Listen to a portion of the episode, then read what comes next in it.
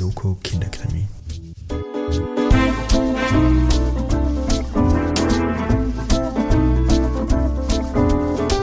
Hallo und herzlich willkommen bei Soko Kinderkrimi, dem Mystery-Krimi-Jugendroman-Podcast.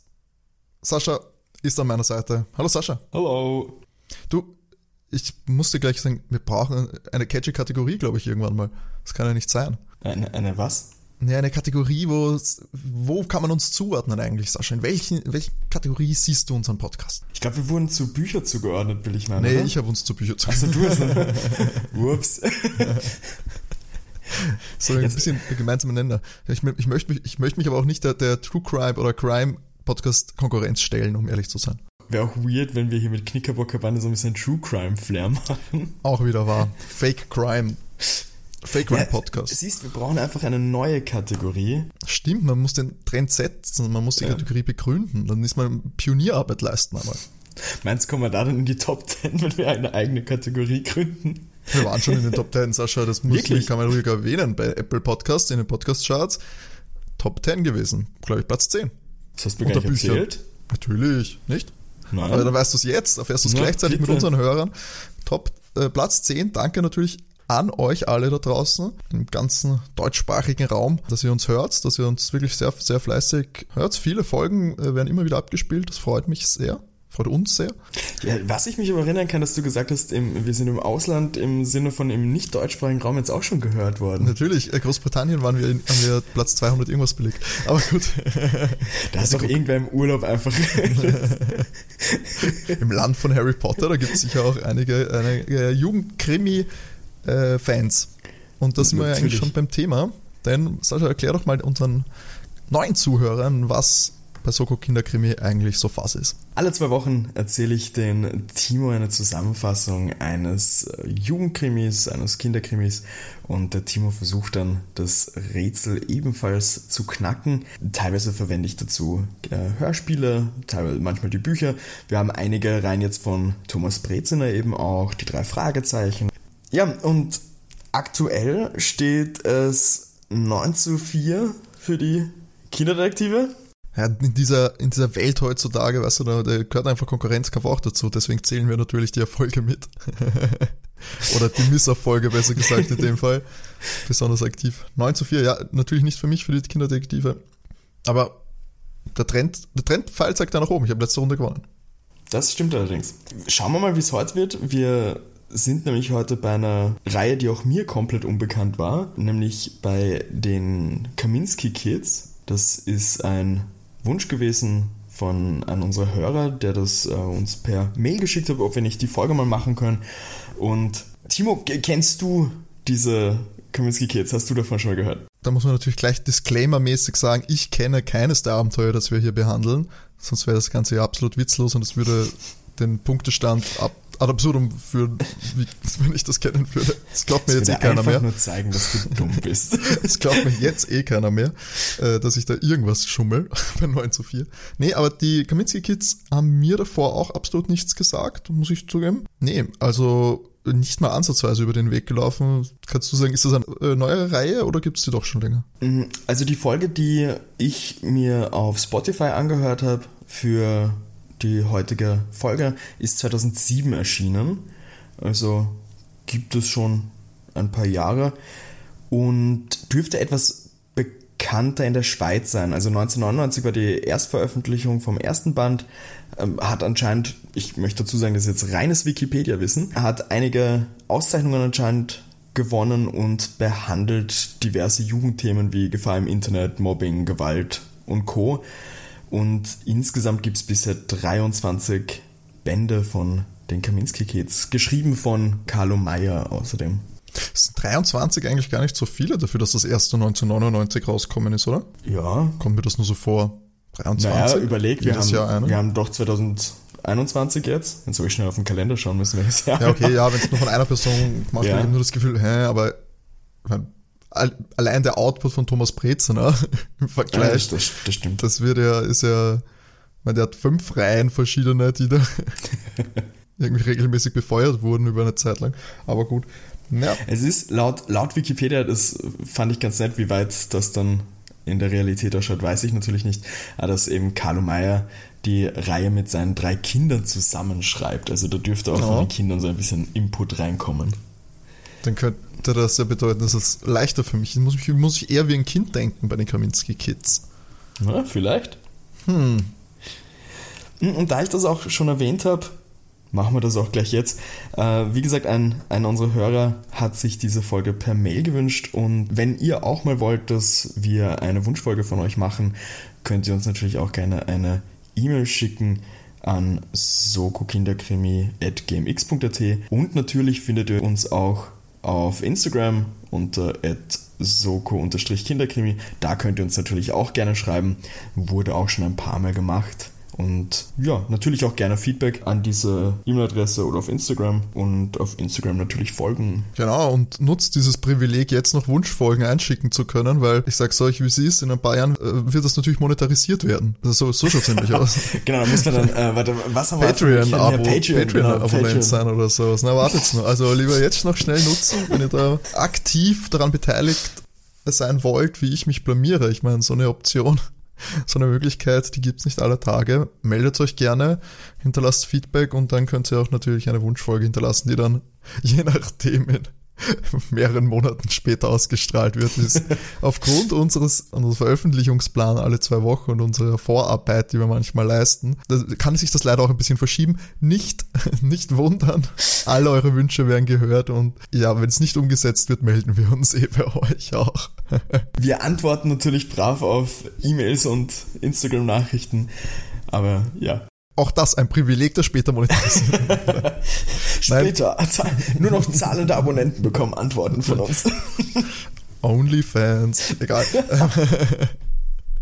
Na gut, legen wir los, Sascha. Ich, ich, bin mit Stift und Papier ausgerüstet. Ich mache mir ganz analog hier Notizen zu Perfekt. den Kaminski Kids. Und ich habe auch schon mal, weißt ich muss das visualisieren, ich habe schon mal aufgeschrieben, 9,5. Habe ich schon aufgeschrieben. 9,5? Das Ziel Ach so, okay, ja. Ich war jetzt so, habe ich dir irgendwelche geheimen Botschaften bereits gesagt? habe ich das, das eine Bibelstelle. ah, behalte das im Kopf. Ja, ciao. Also zuerst möchte ich dir natürlich die Kaminski Kids auch noch vorstellen. Äh, die Bande besteht aus Simon Kaminski, Deborah Kaminski und Raffaela Kaminski, die meistens Raffi genannt wird. Simon ist 14 Jahre alt, ist der älteste der Gruppe, ist gern draußen unterwegs und ist ziemlich sportlich.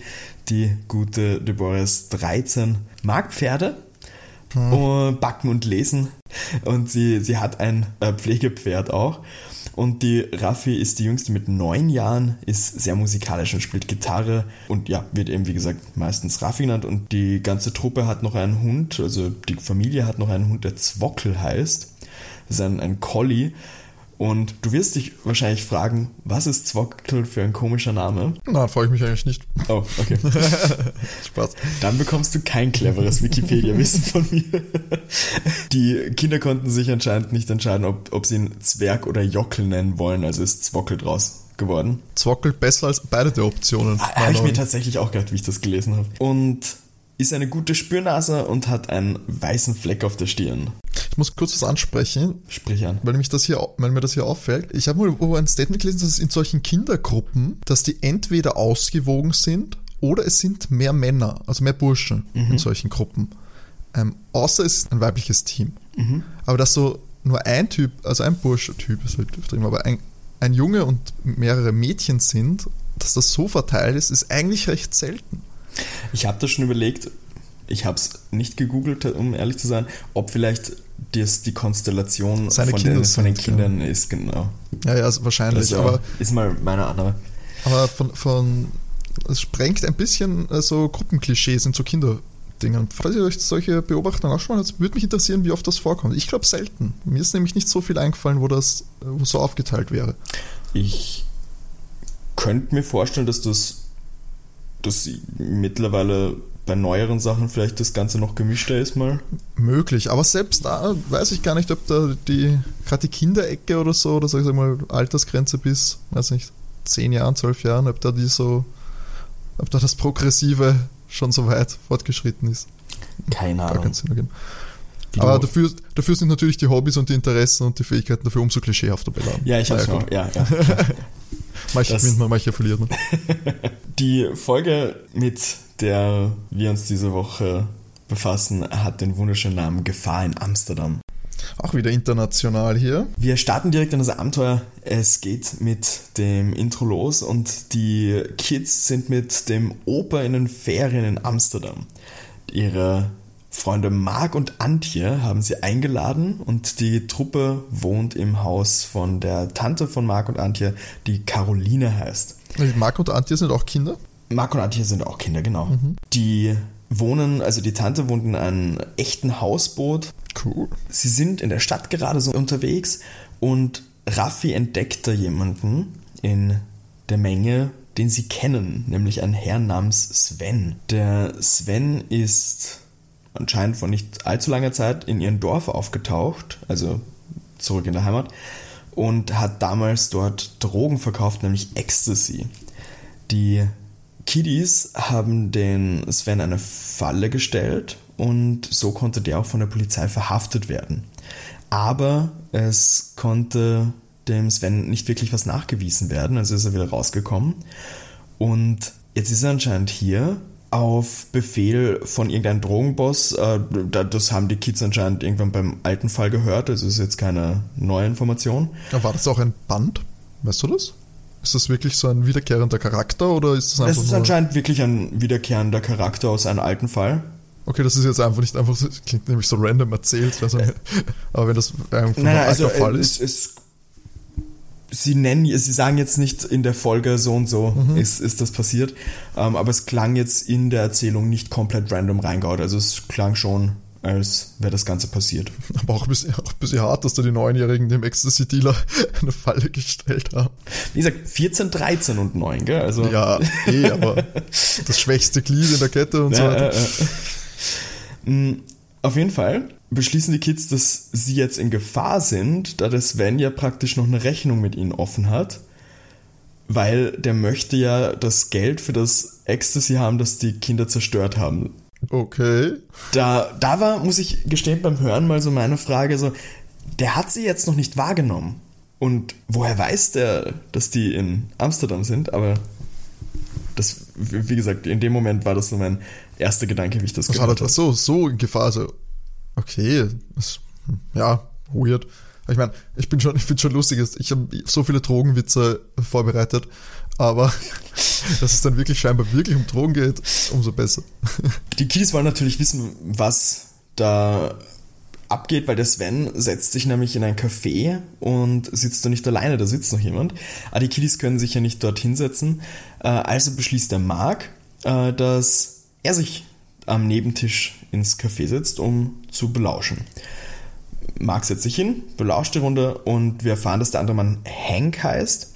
Also haben wir da Sven und Hank sitzen und der Sven erzählt eben, dass er in Huhaft war und das Geld für den letzten Auftrag noch nicht hat, da die Leute im Dorf nicht bezahlt haben. Aber er verspricht diesen Hank eben das Geld irgendwie aufzutreiben.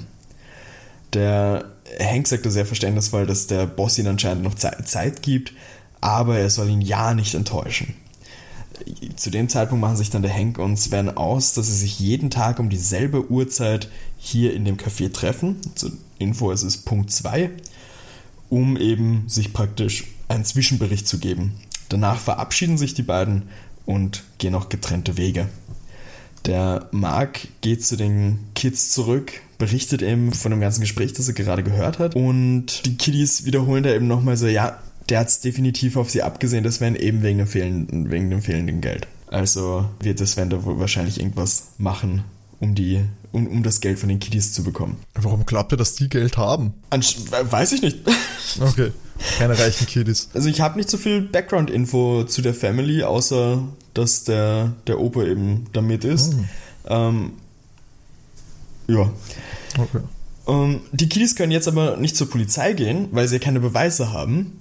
Also werden Beweise benötigt. Sie beschließen morgen wiederzukommen zu diesem Café, um eben den äh, Sven zu verfolgen, in der Hoffnung, was herauszufinden.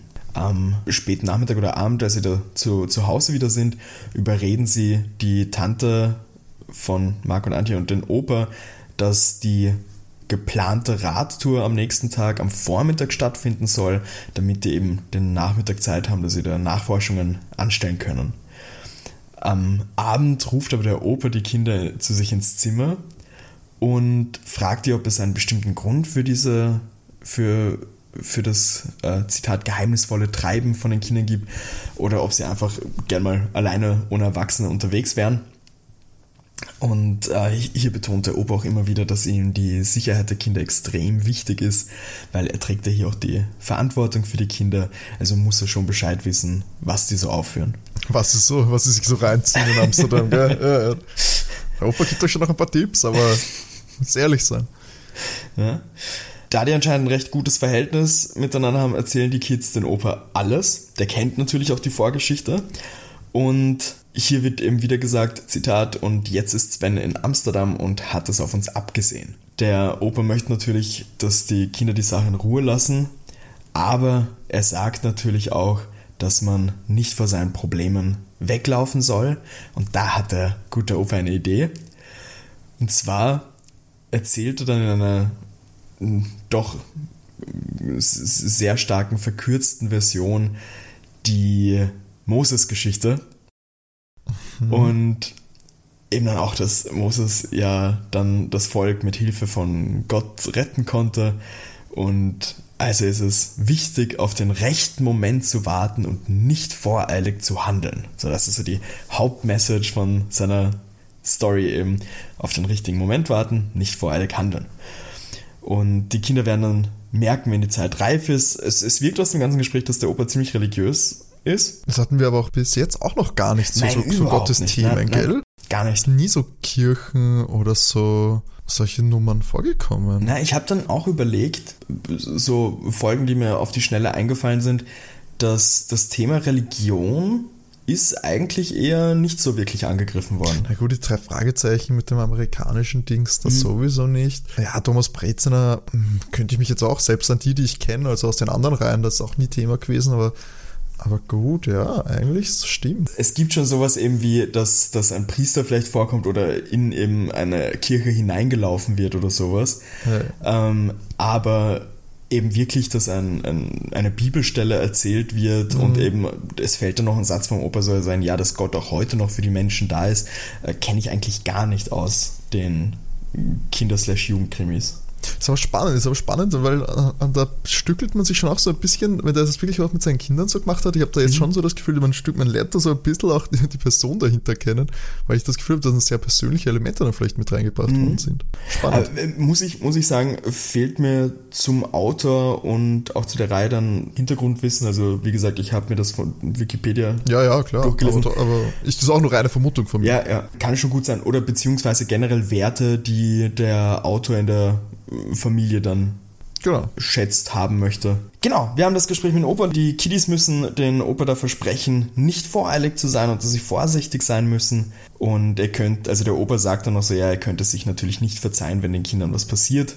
Und sie müssen ihm auch alles erzählen. Und dafür unternimmt er mit der Caroline, also mit der Tante, Ausflüge, damit die Kiddies Zeit haben, um Beweise zu finden. Also finde ich grundsätzlich ganz nett. So es ist ein Erwachsener eingeweiht, aber gibt den Kiddies auch noch Platz, das Ganze zu machen. Äh, auch ja, was Neues tatsächlich für diese Abenteuer. Ja, das macht es auch so ein bisschen realistischer fast.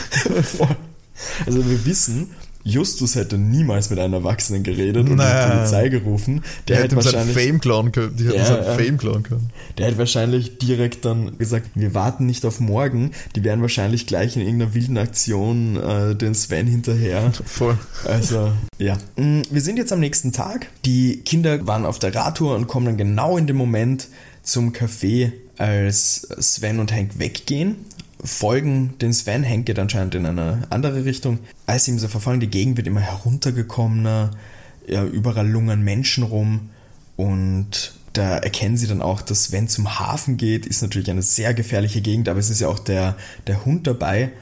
Also haben sie so einen kleinen Beschützer noch, kann man sagen. Den Zwerg. Mm, Sie kommen am Hafen an und am Hafen sind viele Lagerhallen und in eine Lagerhalle geht Sven rein.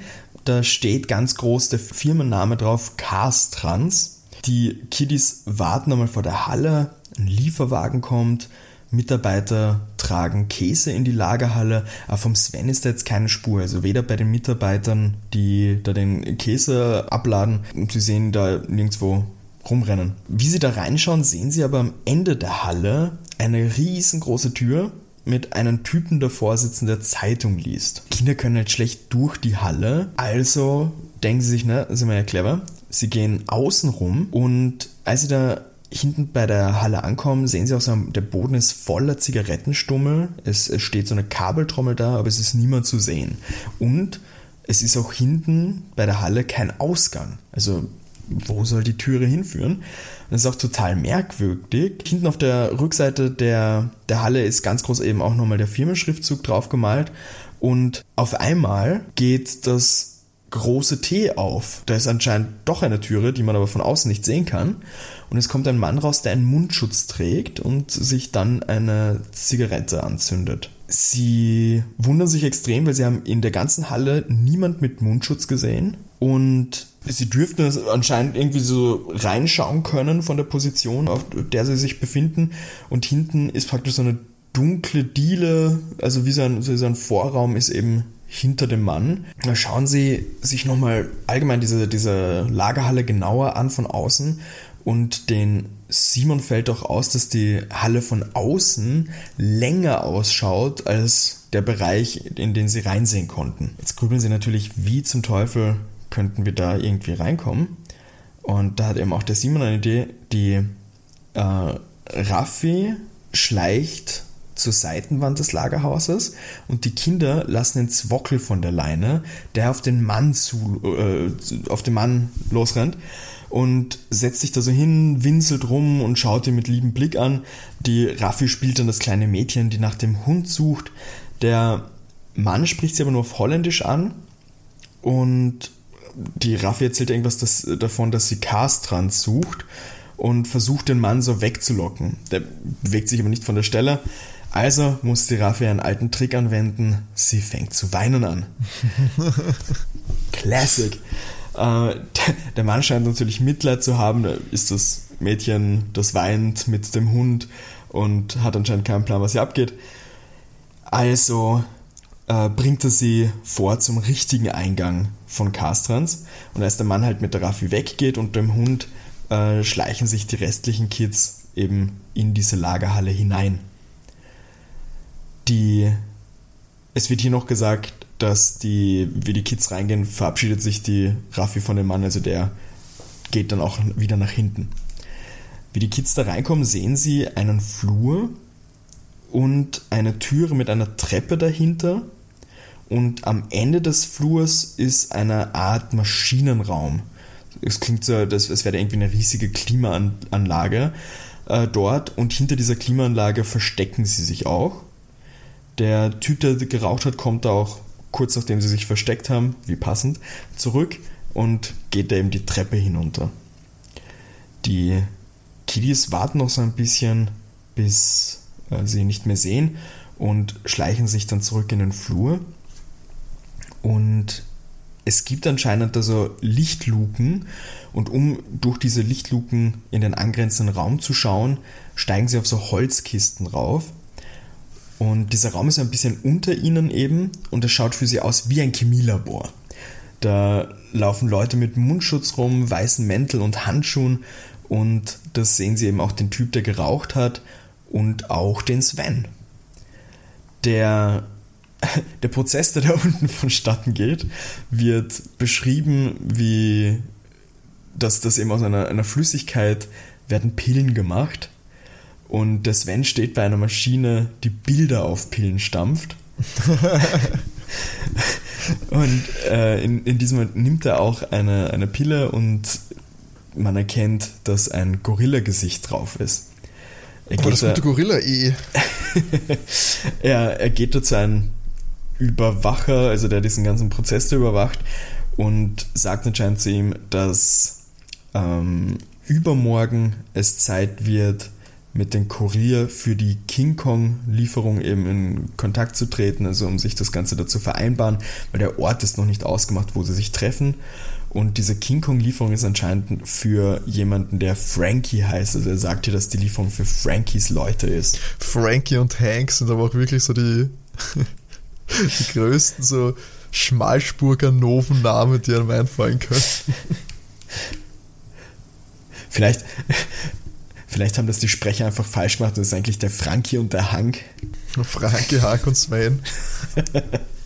Das, das könnte wieder die Panzerknacker sein. Ja, stimmt auch wieder. Die Kiddies haben genug gesehen und wollen ja nicht in irgendwelche Schwierigkeiten kommen und wollen sich da auf den Rückweg machen. Aber als sie von den Kisten da runtersteigen, kippt die Kiste vom Mark um und kracht zu Boden. Eine Person kommt die, die Treppe hoch, um nachzusehen, was da los war. Die Kiddies verstecken sich also wieder hinter diesem Klimagerät und die Person, die darauf kommt, um nachzuschauen, ist wieder dieser Raucher. Schaut sich alles an, auch beim Klimagerät, aber es wird dann beschrieben, dass die Kiddies die, die Luft anhalten, damit ja niemand was hören kann. Und schaut sich da die Holzkiste an und sagt auf Holländisch, wird von Mark übersetzt, äh, dass Ronny hier mal aufräumen sollte. Und Ronny auch noch. Frankie, Ronny und. Immer besser. Die Namen sind super. Und geht dann runter ins Labor und sagt, dass da oben nichts war. Die Kids schleichen dann los, huschen bei diesem Hinterausgang raus, machen die Türe wieder zu und laufen nach vorne zum Treffpunkt mit Raffi und Zwockel. Also nicht mehr direkt bei der Lagerhalle der Treffpunkt, also ist er ein bisschen weiter weg. Raffi wird natürlich eben auch alles berichtet, was da gesehen wurde. Am Abend sitzen sie dann beim Hausboot. Die Caroline und der Opa sind im Haus. Also ja, Entschuldigung, die Kiddies schlafen am Hausboot. Caroline hat noch ein Haus dabei. Ah. Ja, das, ja. Und es wird so ein bisschen beschrieben mit romantischer Szenerie, mit Boot und Sonnenuntergang. Schaut anscheinend unglaublich schön aus. Was, weißt du, wie das noch schöner ausschauen könnte? Wie denn? Wenn man sich vorher in King Kong reinhaut.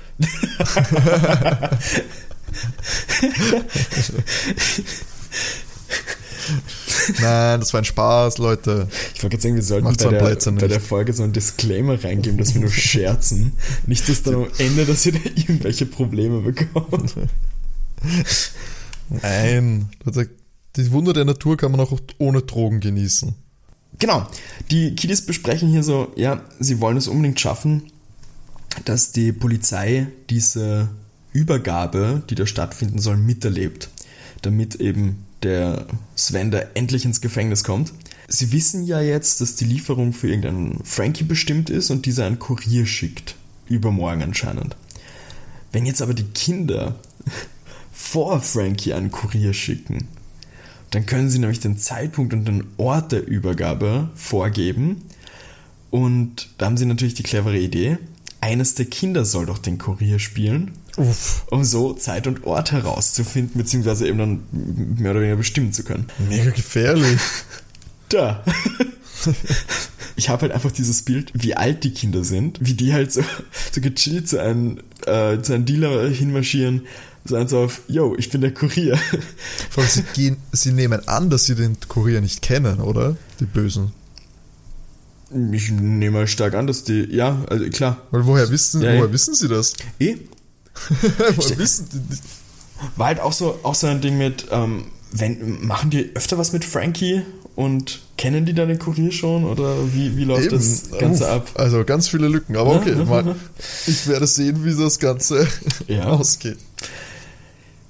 Sie, ja, sie müssen eben schneller sein auf jeden Fall als der echte Kurier, das ist das große Problem. Und das fast noch größere Problem, würde ich jetzt mal behaupten. Der Sven kennt die Kaminski-Kids ja. Also, was bietet sich an? Der Mark könnte den Kurier spielen. Der Simon meint aber, dass er das nicht vor, also das, das kann er ihn nicht abverlangen, das ist ja total, total arg. Weil Marks Idee war so, ja, er zieht sich eine Kapuze drüber, aber da- das Risiko wäre halt viel zu hoch. Da bemerkt auch die, die Antje, dass der Sven den ja im Café hätte sehen können, also am Nebentisch. Also was bleibt als einziges noch übrig? Die Antje soll doch den Kurier spielen. Schlägt sie auch selbst vor. Die Kinder finden das super, super mutig, aber es ist dann beschlossen, Sache passt. Antje spielt den Drogenkurier. Am nächsten Tag gehen der Opa und die Caroline auf einen Ausflug. Kiddies haben also viel Zeit und jetzt kommen meine absoluten Lieblingszitate hier. Als erstes machen sie Antje als Ecstasy-Kurier zurecht. Also werden ihre Augenringe dunkel geschminkt. Sie suchen sich älter machende Kleidung aus. Wie gesagt, das ist ein Zitat. Sie soll wie ein Ecstasy-Party-Girl ausschauen. Die Antje zieht auch hohe Schuhe an. Also, ja, haben sich richtig Mühe gemacht, dass Antje da wie auch immer ein Ecstasy Party Girl ausschaut. Oh ich, mein ich Gott. habe nicht wirklich eine Vorstellung, muss ich Das wäre super. Also wirklich so 14-Jährige, die sich überlegen, wie so ein Ecstasy Party Girl Kurier aussieht. Mega, mega Vorstellung. Ich finde ich find es halt äh, total lustig, weil ich denke mir, ich habe schon keine Vorstellung, wie ein Ecstasy Party Girl ausschaut. Wie stellen sich dann 14-Jährige das vor? Oder anders, welche Kontaktpunkte hatten die bereits? Aber ja, sie soll eben ähm, in dieses Café gehen und soll dann mit Sven ausmachen, heute Abend um 8 Uhr, damit eben nicht der echte Kurier früher auftaucht, weil es soll ja übermorgen sein. Also die Kiddies verstecken sich wieder so, dass sie das Ganze im Café beobachten können. Und die Antje geht ins Café und setzt sich zuerst am Nebentisch von Sven und hängt, der anscheinend immer frei ist. Hier wird dann noch so vom Erzähler ein wunderschönes Zitat reingeworfen, so, sie wirkt ganz echt wie ein Ecstasy-Mädchen. Ein Ecstasy-Mädchen. Oh Mann. Es darf halt doch gar nicht glorifizierend sein, also muss sie auch schon wirklich abgefuckt ausschauen. Ja. Aber in meinem Kopf sind so viele Bilder. So, wie, wie stelle ich mir das jetzt vor? Im Café sitzt noch eine Touristentruppe am Nebentisch, also am anderen Nebentisch, mit Kameras, Sonnenbrillen und Co., wie man sich halt anscheinend eine Touristengruppe vorstellt. Antje, das Ecstasy-Mädchen, spricht Sven an und sagt, Frankie schickt mich. Er ist ein, ein Fan von King Kong. Checkst du's? Beide sind ein bisschen grummelig, also Hank und, und Frankie anscheinend, dass es doch nicht morgen erst ist aber sagen auch, ja, okay, heute Abend sollte klappen, geht sich aus und machen sich dann aus, dass der Treffpunkt am Hafen ist, nähe der Zentralstation am Parkplatz. Der ist abends leer, da dieser Parkplatz nur von Pendlern benutzt wird und daraufhin geht sie auch wieder. Antje erklärt den Kiddies, wie sie zu denen zurückkommt, wie das ganze Gespräch da eben abgelaufen ist und überlegen sich, ob sie die Polizei rufen sollten, um, um das zu melden. Aber sie müssen die Übergabe am Hafen auf jeden Fall beobachten, weil sie wissen ja nicht, glaubt die Polizei ihnen das, was, was könnte da noch alles mögliche schiefgehen und Co. Ich weiß nicht, warum sie glauben, dass sie nicht, dass sie ihnen nicht glauben könnten. Ich meine, Antje schaut ja eh aus wie ein Ecstasy-Girl, also. Ich habe halt so das Bild, sitzt so die Polizei in Amsterdam und es kommt dann ein Anruf, von einem 14-Jährigen, wenn wir jetzt sagen, der, der, der Junge ruft an und sagt dann so, ja, wir haben da wen gesehen, den wir aus unserer Heimat kennen und wir glauben, dass der jetzt hier ist, um sich an uns zu rächen und da ist eine Ecstasy-Übergabe. Ja, aber wie kann sich seine Polizei leisten, sowas nicht nachzugehen? Ich weiß nicht, also ich, ich, weiß es echt nicht, wie ernst sowas genommen wird, wenn da Kinder anrufen, muss ich gestehen. Ja, aber du kannst es ja als anonymen Tipp verkaufen. Ja. Aber das, das können sie wieder nicht. Das, das können die Kinderdetektive nicht. Anonyme Tipps, das ist nicht deren Ding. Weil, wie sollen die Leute dann wissen, die bösen, blöden Erwachsenen, wie sollen die dann wissen, dass die Kinder den Fall geknackt haben Ja. und nicht die Polizei? Das stimmt allerdings. Die fand der Police, fand der Kinderdetektive. Das wird dann der Slogan auf unseren T-Shirts, oder? Mm, Wir sind jetzt am Abend dann. Die Kiddies verstecken sich in dem Parkhaus, das gerade gebaut wird. Also da ist noch Baustelle neben diesem Parkplatz und sie schleichen sich in den zweiten Stock. Sie sehen also, wenn sie im zweiten Stock sind, so den ganzen Parkplatz da und den Hafen, das Ufer und hoffen mal, dass sie niemand sehen kann. Und es ist ein, ein Mann, der dort den Boden am Parkplatz wischt, was sie schon ziemlich merkwürdig finden. Aber, ne? Und um Punkt 8 Uhr kommt ein Motorboot. Sven und Hank sind am Boot. Es kommt dann ein Auto daher, in dem eine Dame da sitzt.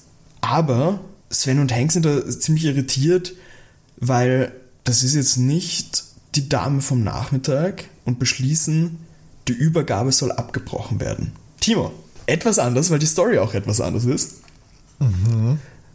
Wie kann der ganze Spaß noch gelingen, dass die Kinderdetektive Sven und Hank überführen können? Und wer könnte die Frau im Auto und der Mann sein? Und die große Frage eben, können Sven und Hank überführt werden? Also, äh, wo ist jetzt Antje?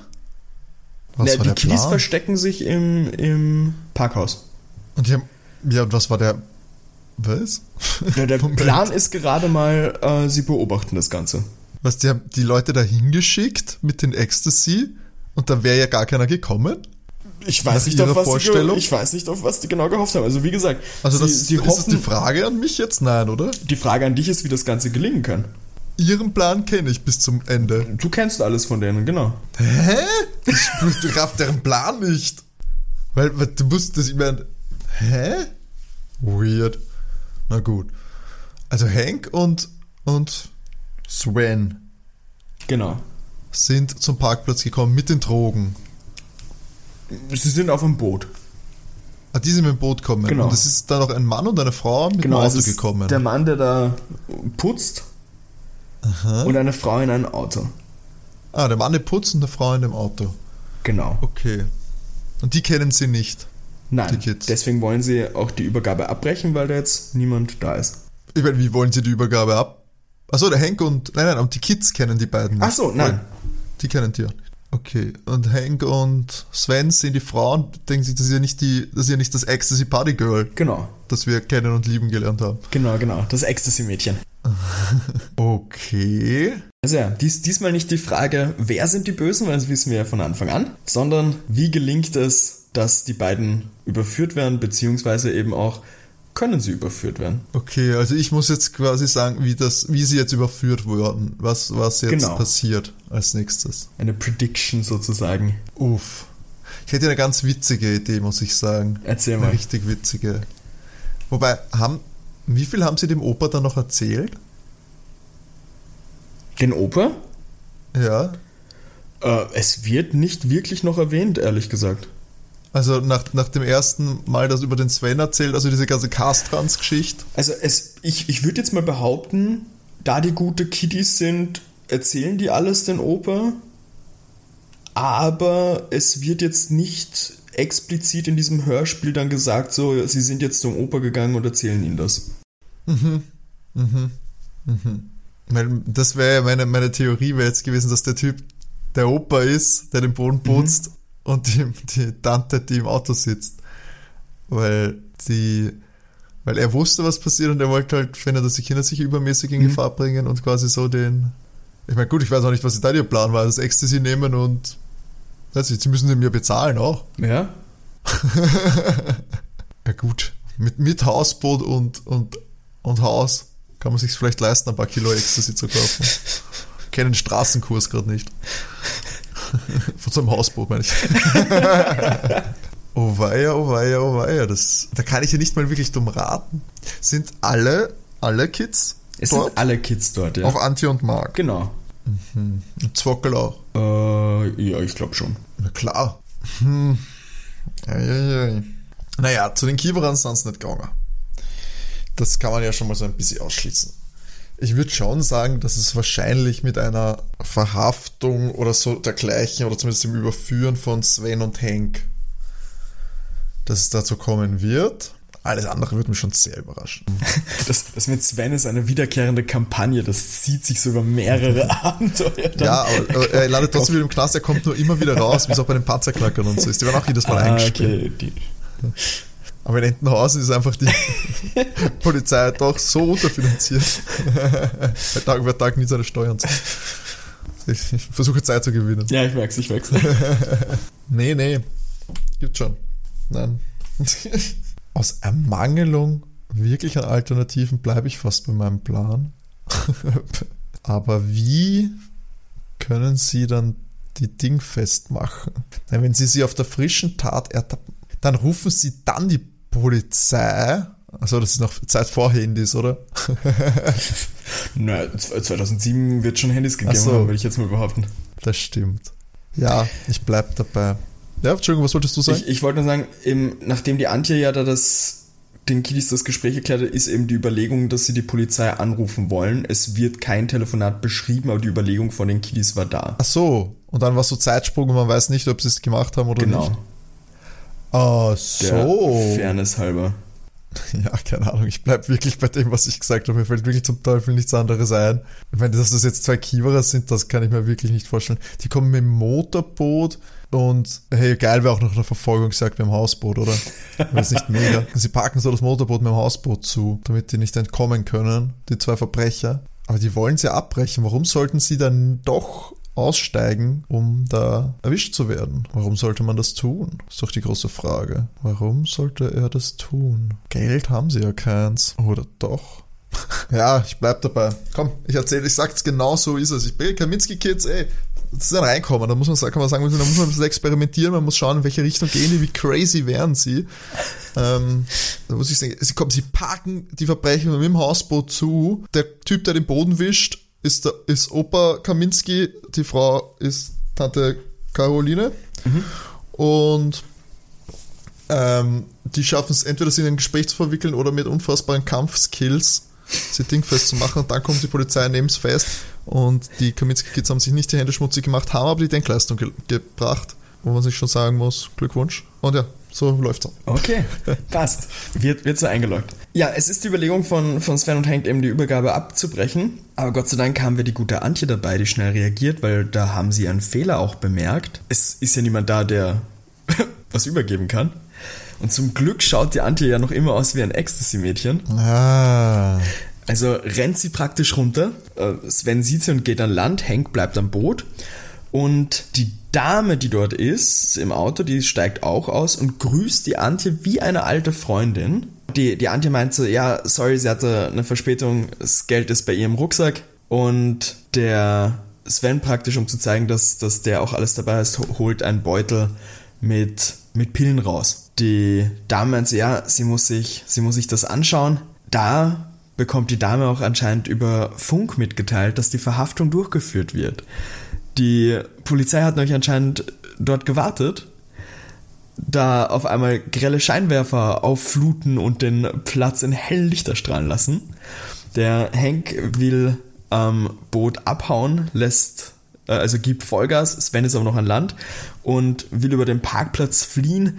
Die restliche Kaminski-Kids-Bande ist natürlich auch runtergerannt und blockiert mit, äh, mit Fahrrädern, auf denen sie da anscheinend unterwegs waren, den Durchgang. Äh, Sven erkennt die Kinder und checkt mal überhaupt nicht, was die hier machen.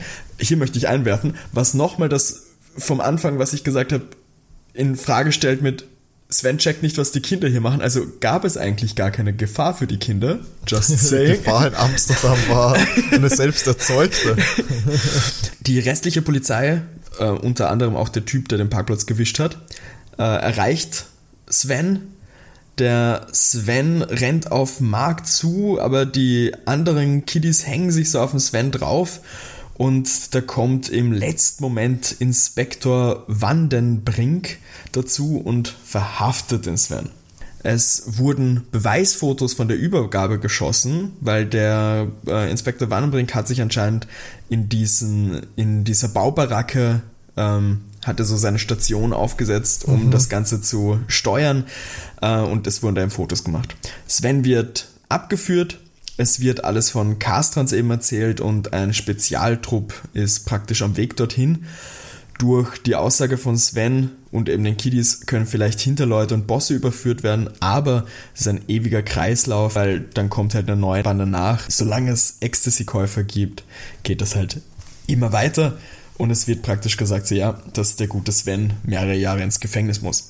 Ge- wird wieder dem, da wird wieder dem Konsumenten die Schuld gegeben. Ja. Kriegst du, merkst du das? Ja, So das immer das, immer, Ihr es an den ganzen Drogenkriegen und so weiter schuld, wenn ihr Drogen nehmt.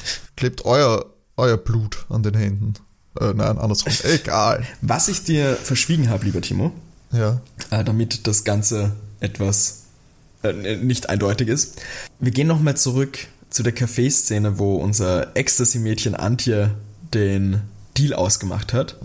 Was keiner von den Kiddies weiß, das Drogendezernat sucht nach den Sven. Und die Touristentruppe im Café waren in Wirklichkeit Inspektor Wannenbrink, seine Assistentin und noch ein Assistent, Ach die das Gespräch gehört haben und dort auch schon Fotos von Sven und Hank gemacht haben. Die sind dann zurück zur Wache gegangen, haben alles bereit gemacht für die Aktion am Hafen und haben auch da gesagt, ja, das Mädchen, was da war, die kennen sie gar nicht. Also dürfte irgendwie neu in Frankies Bande sein. Und sie hoffen so auch an die, an die Hintermänner und Chefs zu kommen, um den ganzen Drogenring da eben zu erwischen. Und sie hoffen auch herauszufinden, wo das Labor ist, wo das Ecstasy hergestellt wird. Hier auch dann die Info nochmal, dass es da einen Spezialtrupp eben gibt, der dann mit Mundschutz und Sauerstoff reingeht, weil sonst würdest du eine Überdosis bekommen, wenn dann durch das umherstaubende Pulver, wenn das einatmen würdest. Das wäre natürlich schrecklich. Is this how this works? Laut diesem Hörspiel ist es so. Okay. Und es wird von der, von der Polizei noch erklärt, dass in Holland anscheinend viel Ecstasy hergestellt wird und das Geschäft viel Geld einbringt, dass es eben dort viele Drogenbanden gibt. Ähm, also die Info habe ich weggelassen, dass die das so mitbekommen haben. Äh, am Ende sagen die Kiddies noch, dass sie sich jetzt richtig freuen, weil jetzt können sie sich auf den tollen Urlaub konzentrieren, wo das alles vorbei ist. Und wir haben das Outro zu der Folge Kaminski Kids. Naja, ich kann mich nicht über eine erfolgreiche Folge Soko Kinderkrimi freuen, fürchte ich. Na? Ich war da etwas zu fantasievoll. Ich Auch fand dein Ende richtig cool, muss ich sagen. Gell? Ja. Schon. Das, ist auch, also das, das nimmt mir auch ein bisschen die Enttäuschung, weil ich finde meins wirklich cool. Ich hatte in meinem Kopf dann so der Opa, wie er mit der Bibel wirft. Ja, oder mit dem Putz, mit dem Putzstab, es kommt Ja. heraus, er konnte eigentlich die ganze Zeit Karate oder irgendwie sowas und der haut, haut ihm so das Ecstasy so aus der Hand Mhm. mit dem Stab, mit dem Putzlappen und alles sowas ist eigentlich, eigentlich coole Nummer gewesen. Naja, manche gewinnt man, manche verliert man, sage ich. Ja, ich gewinn, ich ja. verliere die meisten tatsächlich. Damit haben wir jetzt 10 zu 4. Ja, 10 zu 4, 6 Punkte Rückstand. Ähm, Mein Sieg wurde quasi nichtig. Ja. Mein letzter Sieg, aber ich meine, Aber um dich Ja. zu zitieren, jetzt startest du die Aufholjagd. ja, ich glaub's mir ja langsam selber nicht mehr, gell? Was? Du hast nie an mich geglaubt, ich weiß schon. Ich weiß gar nicht, wer die Idee mit dem Zählen hat. wir hätten auch einfach uns Geschichten erzählen können und ein bisschen raten, aber nein, wir mussten einen Wettbewerb draus machen. Ja, und jetzt kann es nicht mehr enden, bis ich nicht in Führung bin, weil dann erkläre ich es für beendet. Da wird der Podcast einfach nie wieder gemacht. Sagen wir Leute, danke. Eine Sommerpause, die nie endet. Der unendliche Sommer, oh, wie schön eigentlich. Und mit diesen wohligen Gedanken. Diesen wohligen, also Sascha, nein, Blödsinn, bevor, ich, bevor wir hier zum Ende kommen, wohlige Gedanken und schönen Sommerabende und ein bisschen Ecstasy. Ähm, was erwartet uns eigentlich nächste Folge? In der nächsten Folge, die ihr dann in zwei Wochen wieder hören könnt, haben wir eine wunderschöne Rückkehr zu den drei Fragezeichen. Ah, lange nicht mehr. La lange nicht mehr, nein, jetzt hatten wir einiges dazwischen. Wir gehen auch in eine recht mystische Richtung, nämlich die drei Fragezeichen und das Gespensterschloss. Oh, es riecht nach Übernatürlichem. Aber wie wir wissen, es ist nie Übernatürliches, Leute. Also fast nie, außer bei den, also bei Thomas Breziner Geschichten. Ja, aber auch bei Thomas Brezin ist es ja nicht übernatürlich. ja, also die Pflanze, die der Wilden kontrolliert, er ist nicht übernatürlich, aber ein bisschen fantasievoll. Na gut, das schon. Wenn wir schon bei Drogen sind, fällt das nicht so in die, da gibt's doch auch Pflanzen. Das das die stimmt eigentlich- eigentlich- Also so übernatürlich finde ich das jetzt nicht. es geht eigentlich die ganze Zeit immer nur um irgendwelche äh, erweiterten Geisteszustände bei uns. also ja, auf jeden Fall. Äh, Kommt, schaltet's wieder ein in zwei Wochen, dann gibt's wieder drei Fragezeichen. Kleiner Ausflug in die Schweiz quasi jetzt mit den Kaminski Kids. Schreibt uns, wie es euch gefallen hat. Sogo-Kinderkrimi at gmx.at oder auf Instagram at sogo-kinderkrimi. Meldet euch da, sagt mehr Kaminski Kids, weniger Kaminski Kids. Ähm, was ganz anderes, meldet euch, gebt uns Bescheid und in diesem Sinne wünschen wir euch schöne Wochen, einen schönen Spätsommer, den ihr vielleicht in Amsterdam verbringen könnt. und ja, bis zum nächsten Mal. Ciao. Tschüss.